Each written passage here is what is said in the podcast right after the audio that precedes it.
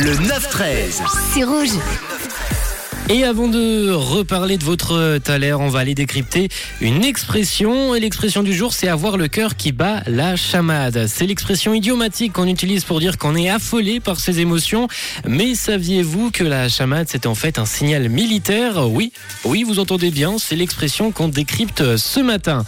En fait, la chamade était un signal militaire utilisé au XVIIe siècle. La chamade, c'était un appel qu'adressaient des assiégés à leur euh, adversaire. Cela consistait à jouer un roulement de tambour ou un son de trompette pour indiquer aux ennemis qu'on avait une proposition à leur faire. En général, il s'agissait de capituler, de demander une trêve ou alors d'entamer une négociation. Bref, c'était un peu comme si votre cœur se rendait euh, et demandait à votre crush, à votre amoureux de lui faire une petite place dans sa vie. Du coup, comme on a le cœur qui bat la chamade, c'est un peu comme si on était assiégé par ses propres émotions, qu'on était prêt à tout pour la personne qu'on aime, nous remarque. C'est pas mignon ça? Bon, je rigole un peu, mais c'est quand même drôle de penser que l'expression avoir le cœur qui bat la chamade a une origine militaire.